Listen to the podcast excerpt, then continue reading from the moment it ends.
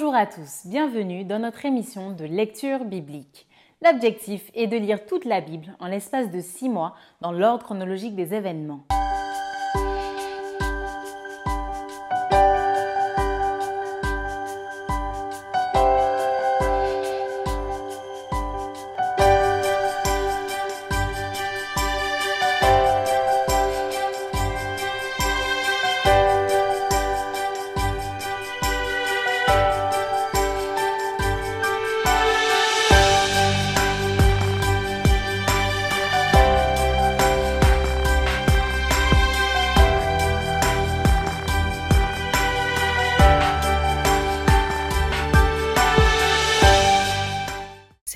Vous est proposée par l'Église adventiste du 7e jour d'Évry. Si vous voulez suivre ce plan, vous pouvez cliquer sur le lien dans la description. N'hésitez pas à vous abonner à notre chaîne Évry Adventiste afin de recevoir toutes les nouvelles vidéos de lecture. Restez jusqu'à la fin car nous vous proposerons une méditation concernant le texte du jour. Et n'hésitez pas à poser toutes vos questions dans les commentaires. Aujourd'hui, nous lirons le livre de Deux Rois au chapitre 15. Ensuite, nous poursuivrons par le livre de Deux Chroniques au chapitre 26 et nous terminerons par le livre d'Ésaïe du chapitre 1er au chapitre 4. Deux Rois, chapitre 15. La 27e année de Jéroboam, roi d'Israël, Azaria, fils d'Amatsia, roi de Juda, régna. Il avait 16 ans lorsqu'il devint roi et il régna 52 ans à Jérusalem. Sa mère s'appelait Jécolia de Jérusalem. Il fit ce qui est droit aux yeux de l'Éternel entièrement, comme avait fait Amatsia, son père. Seulement, les hauts lieux ne disparurent point. Le peuple offrait encore des sacrifices et des parfums sur les hauts lieux. L'Éternel frappa le roi qui fut lépreux jusqu'au jour de sa mort et demeura dans une maison écartée. Et Jotam, fils du roi, était à la tête de la maison et jugeait le peuple du pays. Le reste des actions d'Azaria et tout ce qu'il a fait, cela n'est-il pas écrit dans le livre des chroniques des rois de Juda? Azaria se coucha avec ses pères et non l'enterra avec ses pères dans la ville de David. Et Jotam, son fils, régna à sa place. La 38e année d'Azaria, roi de Juda, Zacharie, fils de Jéroboam, régna sur Israël à Samarie. Il régna six mois. Il fit ce qui est mal aux yeux de l'Éternel, comme avaient fait ses pères. Il ne se détourna point des péchés de Jéroboam, fils de Nébat, qui avait fait pécher Israël. Shalom, fils de Shabesh, conspira contre lui, le frappa devant le peuple et le fit mourir, et il régna à sa place. Le reste des actions de Zacharie, cela est écrit dans le livre des chroniques des rois d'Israël. Ainsi s'accomplit ce que l'Éternel avait déclaré à Jéhu en disant Tes fils, jusqu'à la quatrième génération, seront assis sur le trône d'Israël. Shalom, fils de Shabesh, régna la trente-neuvième année d'Ozias, roi de Juda. Il régna pendant un mois à Samarie. Ménahem, fils de Gadi, monta de Tirsta et vint à Samarie, frappa dans Samarie Shalom, fils de Shabesh, et le fit mourir. Et il régna à sa place. Le reste des actions de Shalom et la conspiration qu'il forma, cela est écrit dans le livre des chroniques des rois d'Israël. Alors Ménahem frappa Tifchash et tous ceux qui y étaient avec son territoire depuis Tirsta. Il la frappa parce qu'elle n'avait pas ouvert ses portes et il fondit le ventre de toutes les femmes enceintes. La 39e année d'Azaria, roi de Juda, Ménahem, fils de Gadi, régna sur Israël. Il régna dix ans à Samarie. Il fit ce qui est mal aux yeux de l'Éternel. Il ne se détourna point tant qu'il vécut des péchés de Jéroboam, fils de Nébat, qu'il avait fait pécher Israël. Pul, roi d'Assyrie, vint dans le pays et Ménahem donna à Pul mille talents d'argent pour qu'il l'aidât à affermir la royauté entre ses mains. Ménahem leva cet argent sur tous ceux d'Israël qui avaient de la richesse afin de le donner au roi d'Assyrie.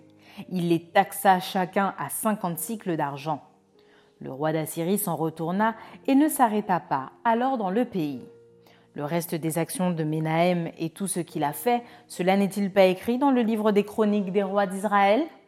Ménahem se coucha avec ses pères, et Pekakia, son fils, régna à sa place.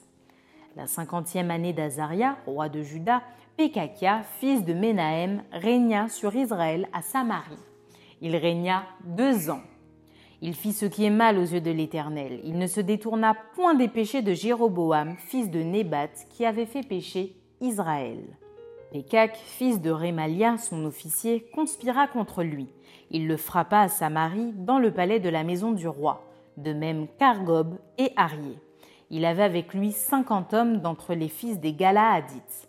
Il fit mourir Pékakia, et il régna à sa place. Le reste des actions de Pekakia et tout ce qu'il a fait, cela est écrit dans le livre des chroniques des rois d'Israël. La 52e année d'Azaria, roi de Juda, Pekak, fils de Rémalia, régna sur Israël à Samarie. Il régna vingt ans. Il fit ce qui est mal aux yeux de l'Éternel.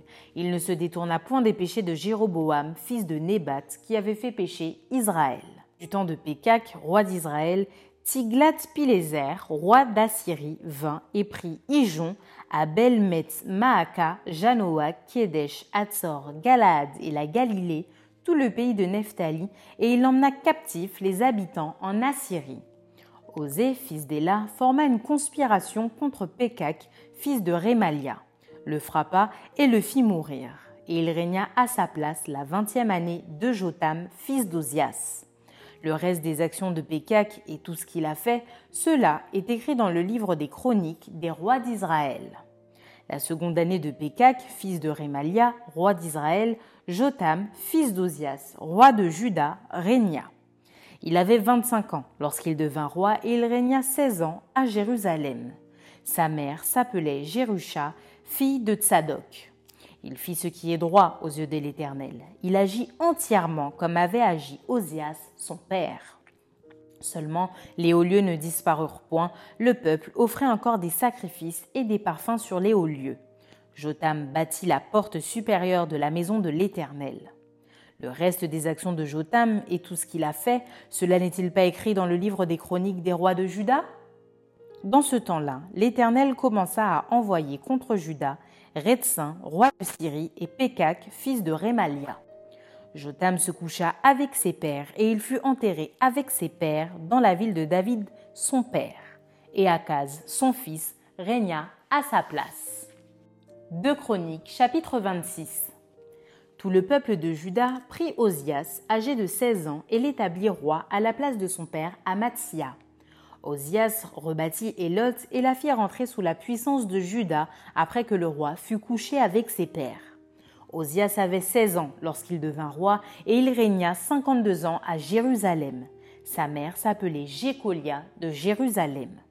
Il fit ce qui est droit aux yeux de l'Éternel, entièrement comme avait fait Amatzia, son père.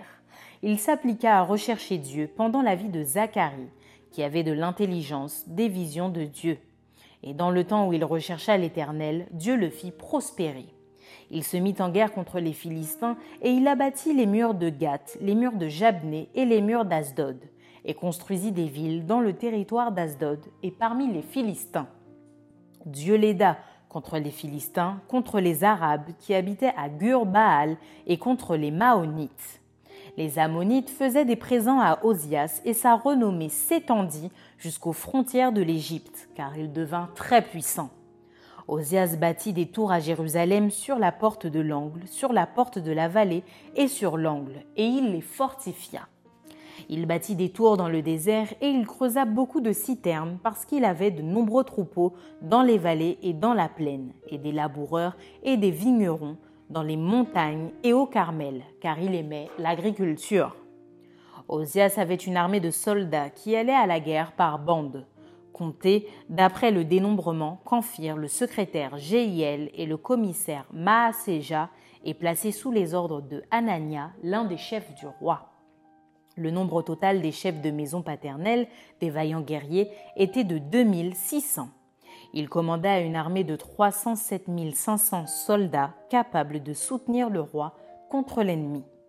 Osias leur procura pour toute l'armée des boucliers, des lances, des casques, des cuirasses, des arcs et des frondes.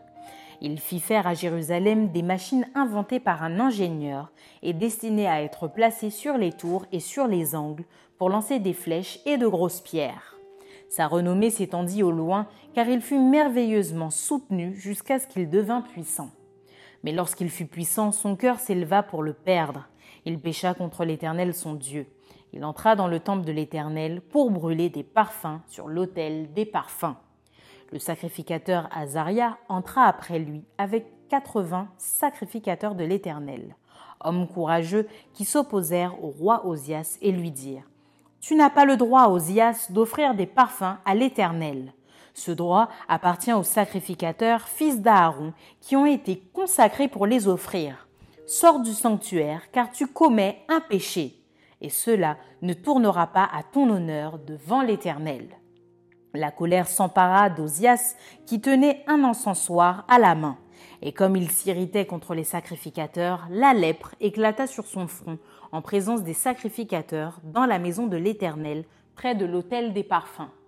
Le souverain sacrificateur Azaria et tous les sacrificateurs portèrent les regards sur lui, et voici, il avait la lèpre au front.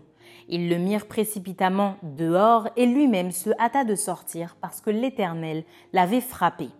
Le roi Osias fut lépreux jusqu'au jour de sa mort, et il demeura dans une maison écartée comme lépreux, car il fut exclu de la maison de l'Éternel.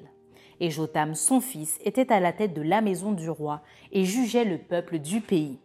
Le reste des actions d'Ozias, les premières et les dernières, a été écrit par Ésaïe, fils d'Amo, le prophète. Osias se coucha avec ses pères et on l'enterra avec ses pères dans le champ de la sépulture des rois, car on disait Il est lépreux. Et Jotam, son fils, régna à sa place. Ésaïe, chapitre 1er. Prophétie d'Ésaïe, fils d'Amo, sur Juda et Jérusalem au temps d'Ozias, de Jotam, d'Akaz, d'Ézéchias, roi de Juda. Cieux, écoutez, terre, prête l'oreille, car l'Éternel parle. J'ai nourri et élevé des enfants, mais ils se sont révoltés contre moi. Le bœuf connaît son possesseur et l'âne la crèche de son maître. Israël ne connaît rien, mon peuple n'a point d'intelligence.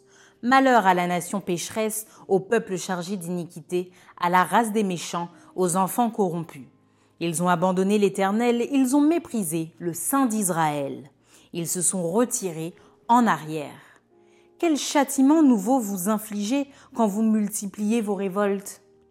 La tête entière est malade et tout le cœur est souffrant.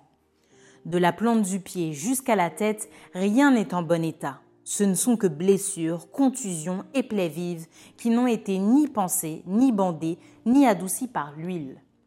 Votre pays est dévasté, vos villes sont consumées par le feu, des étrangers dévorent vos campagnes sous vos yeux. Ils ravagent et détruisent comme des barbares. Et la fille de Sion est restée comme une cabane dans une vigne, comme une hutte dans un champ de concombres, comme une ville épargnée. Si l'Éternel des armées ne nous eût conservé un faible reste, nous serions comme Sodome, nous ressemblerions à Gomorre. Écoutez la parole de l'Éternel, chef de Sodome. Prête l'oreille à la loi de notre Dieu, peuple de Gomorre. Qu'ai-je à faire de la multitude de vos sacrifices dit l'Éternel? Je suis rassasié des holocaustes de béliers et de la graisse des veaux. Je ne prends point plaisir au sang des taureaux, des brebis et des boucs. Quand vous venez vous présenter devant moi, qui vous demande de souiller mes parvis? Cessez d'apporter de vaines offrandes. J'ai en horreur l'encens, les nouvelles lunes, les sabbats et les assemblées. Je ne puis voir le crime s'associer aux solennités. Mon âme est vos nouvelles lunes et vos fêtes. Elles me sont à charge. Je suis lasse de les supporter. Quand vous étendez vos mains, je détourne de vous mes yeux. Quand vous multipliez les prières, je n'écoute pas. Vos mains sont pleines de sang. Lavez-vous, purifiez-vous, ôtez de devant mes yeux la méchanceté de vos actions, cessez de faire le mal. Apprenez à faire le bien, recherchez la justice, protégez l'opprimé, faites droit à l'orphelin, défendez la veuve. Venez et plaidons, dit l'Éternel. Si vos péchés sont comme le cramoisi, ils deviendront blancs comme la neige. S'ils sont rouges comme la pourpre, ils deviendront comme la laine. Si vous avez de la bonne volonté et si vous êtes docile, vous mangerez les meilleures productions du pays. Mais si vous résistez et si vous êtes rebelle, vous serez dévoré par le glaive, car la bouche de l'Éternel a parlé. Quoi donc? La cité fidèle est devenue une prostituée. Elle était remplie d'équité, la justice y habitait, et maintenant il y a des assassins. Ton argent s'est changé en scories, ton vin a été coupé d'eau. Tes chefs sont rebelles et complices des voleurs. Tous aiment les présents et courent après les récompenses. Ils ne font pas droit à l'orphelin et la cause de la veuve ne vient pas jusqu'à eux. C'est pourquoi voici ce que dit le Seigneur, l'Éternel des armées, le fort d'Israël. Ah, je tirerai satisfaction de mes adversaires et je me vengerai de mes ennemis. Je porterai ma main sur toi, je fondrai tes scorises comme avec de la potasse et j'enlèverai toutes tes parcelles de plomb. Je rétablirai tes juges tels qu'ils étaient autrefois et tes conseillers tels qu'ils étaient au commencement. Après cela, on t'appellera ville de la justice, cité fidèle. Sion sera sauvé par la droiture, et ceux qui s'y convertiront seront sauvés par la justice. Mais la ruine atteindra tous les rebelles et les pécheurs, et ceux qui abandonnent l'Éternel périront. On aura honte à cause des térébintes auxquelles vous prenez plaisir, et vous rougirez à cause des jardins dont vous faites vos délices, car vous serez comme un térébinthe au feuillage flétri, comme un jardin qui n'a pas d'eau. L'homme fort sera comme de l'étoupe et son œuvre comme une étincelle. Ils brûleront l'un et l'autre ensemble et il n'y aura personne pour éteindre. Ésaïe chapitre 2 Prophétie d'Ésaïe, fils d'Amo, sur Juda et Jérusalem. Il arrivera dans la suite des temps que la montagne de la maison de l'Éternel sera fondée sur le sommet des montagnes, qu'elle s'élèvera par-dessus les collines et que toutes les nations y afflueront. Des peuples s'y rendront en foule et diront Venez et montons à la montagne de l'Éternel, à la maison du Dieu de Jacob, afin qu'il nous enseigne ses voies et que nous marchions dans ses sentiers.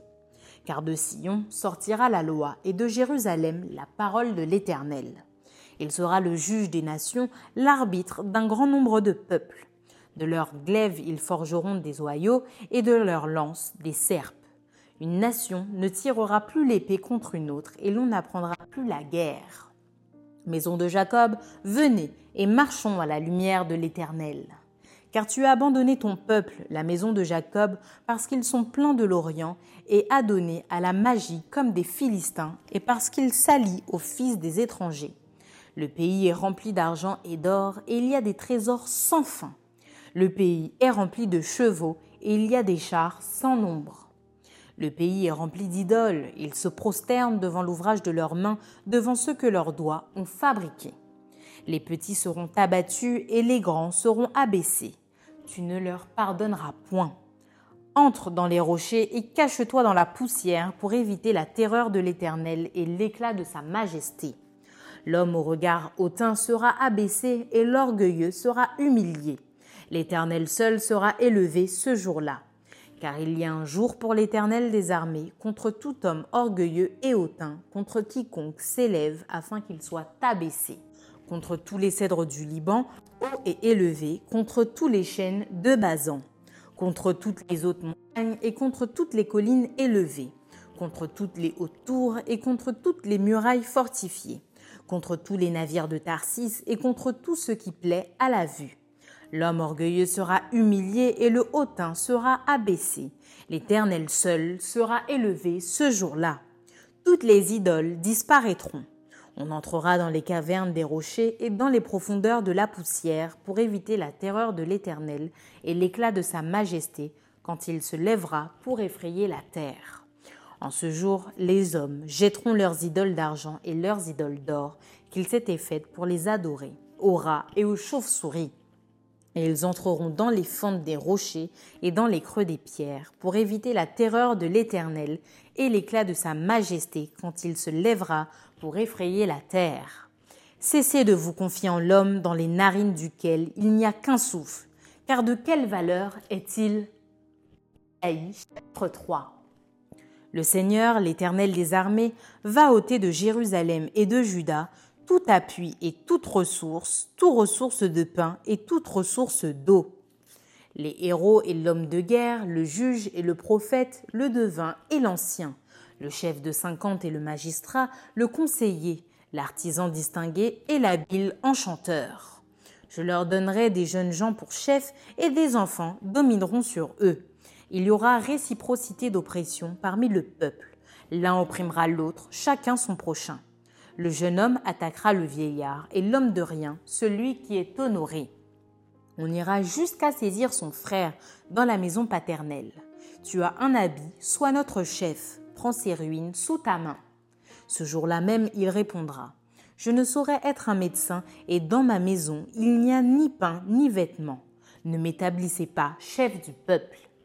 Jérusalem chancelle et Judas s'écroule parce que leurs paroles et leurs œuvres sont contre l'Éternel, bravant les regards de sa majesté. L'aspect de leur visage témoigne contre eux, et comme Sodome, ils publient leurs crimes sans dissimuler. Malheur à leur âme, car ils se préparent des maux.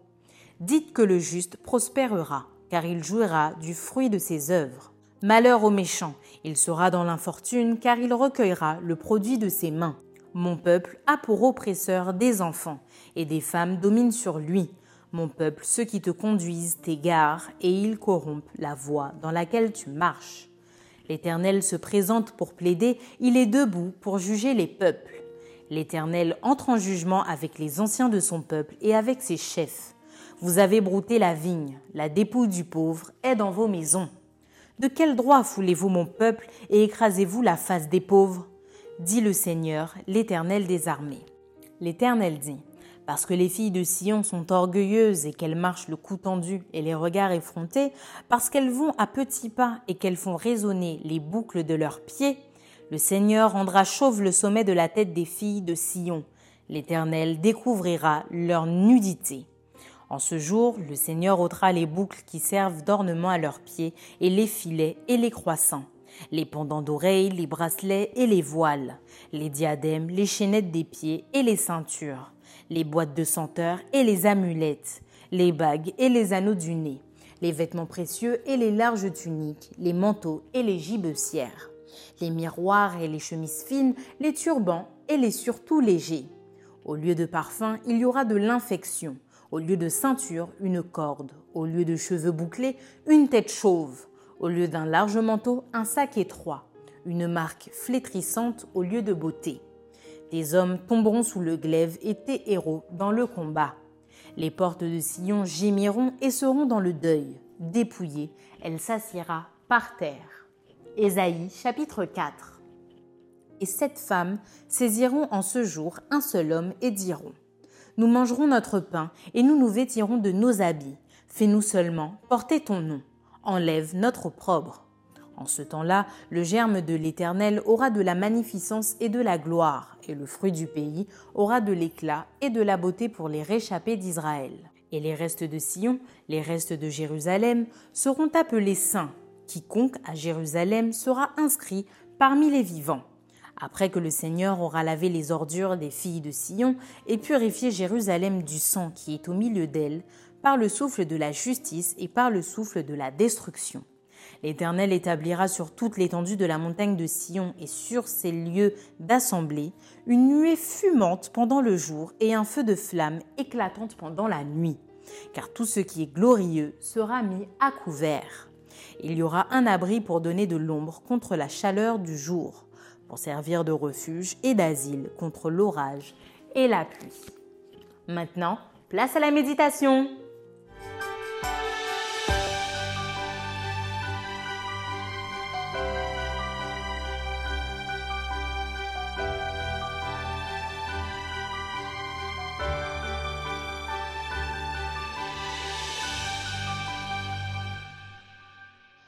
Bonjour chers amis, content de vous retrouver à nouveau pour euh, euh, ces euh, réflexions autour de la Bible. Nous sommes maintenant au chapitre 15 du deuxième livre des rois, en parallèle avec le chapitre 26 du deuxième livre des chroniques. Il s'agit cette fois du règne d'Osias, le fils d'Amatia. Osias nommé également Azaria, roi de Juda.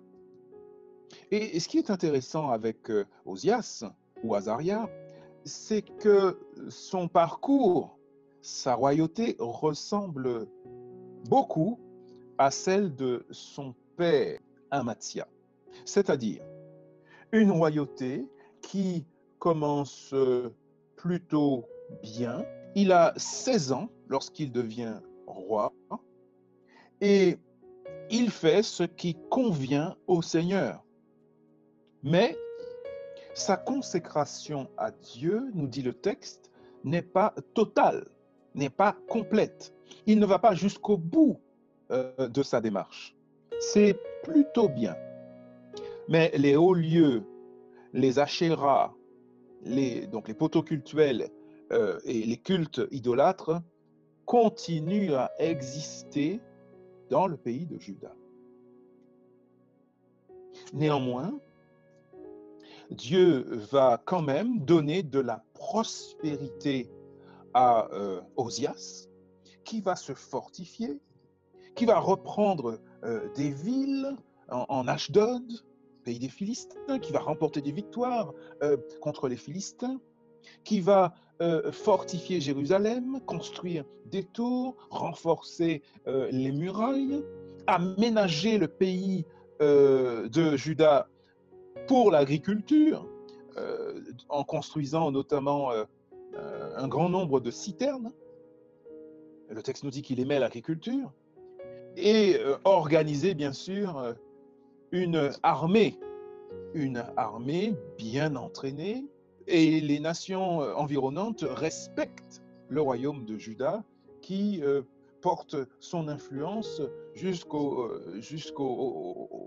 limites euh, de l'Égypte. Le roi fait même euh, construire par des ingénieurs des, machines euh, de guerre pour lancer des flèches ou, projeter de, grandes pierres pour défendre les cités. Tout cela est, très très bien et c'est une royauté qui, semble toute bonne. Mais voilà, il va tomber dans le même travers que son père, Amatzia. C'est-à-dire qu'à un moment donné, son cœur va s'enorgueillir. Il va se croire tout permis, tout simplement. Un jour, il décide d'entrer dans le temple, dans le sanctuaire, avec de l'encens pour l'offrir dans le lieu saint sur l'autel. Bien sûr, c'est un sacrilège et euh, les, prêtres euh, tentent de, s'opposer à cela. Quelque part, c'est comme si le roi ne respectait plus quelque part les directives du Seigneur. C'est comme s'il il pensait que désormais, puisque Dieu était avec lui, puisque Dieu lui donnait de la prospérité, puisque Dieu le bénissait, eh bien, il pouvait euh, se permettre un petit peu tout et n'importe quoi.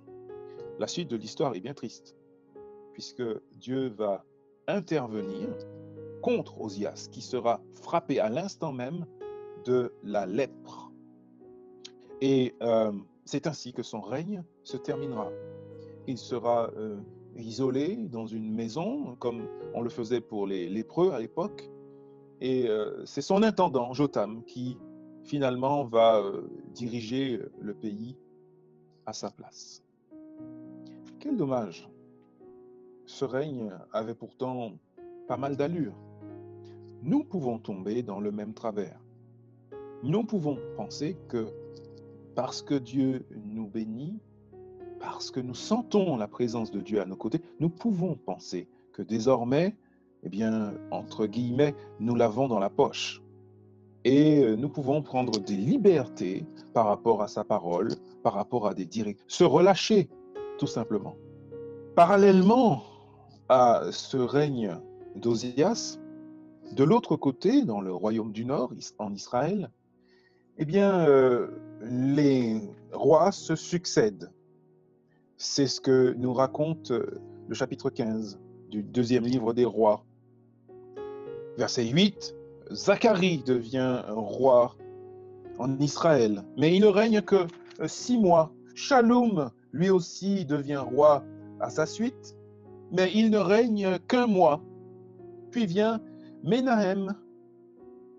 Eh bien, lui, il va régner un peu plus longtemps quand même, dix ans.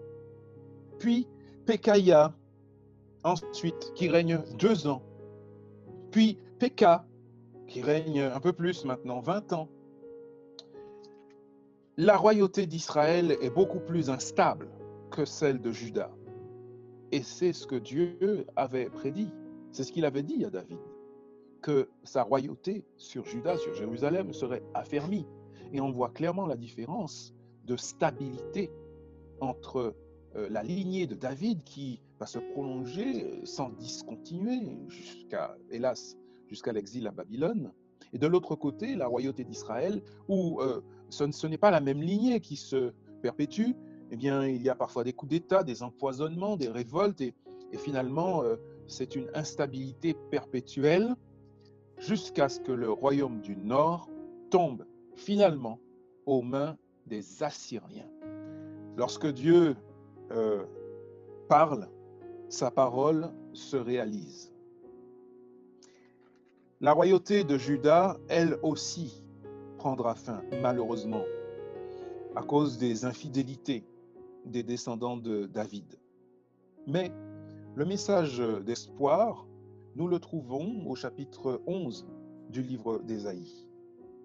Le texte dit alors un rameau sortira du tronc de Jessé, un rejeton de ses racines sera fécond. Le souffle du Seigneur reposera sur lui, souffle de sagesse et d'intelligence, souffle de conseil et de vaillance, souffle de connaissance et de crainte du Seigneur. Bien sûr, ici, il s'agit d'un texte messianique et c'est une référence claire au Christ, le fils de David, le roi des rois, le Seigneur des seigneurs qui viendra un jour et dont la royauté n'est en aucun cas comparable à euh, tous ses prédécesseurs. Nous attendons le jour où ce roi prendra euh, possession de son royaume, un royaume éternel qui ne passera jamais et où il régnera pour toujours sur la nouvelle Jérusalem, la nouvelle Jérusalem, celle d'en haut. Bien, euh, souhaitons que vous et moi, nous puissions être comptés parmi ceux qu'il viendra rassembler ce jour-là. Merci d'avoir partagé cette lecture avec nous. Je vous donne rendez-vous demain, si Dieu veut, pour un nouvel épisode.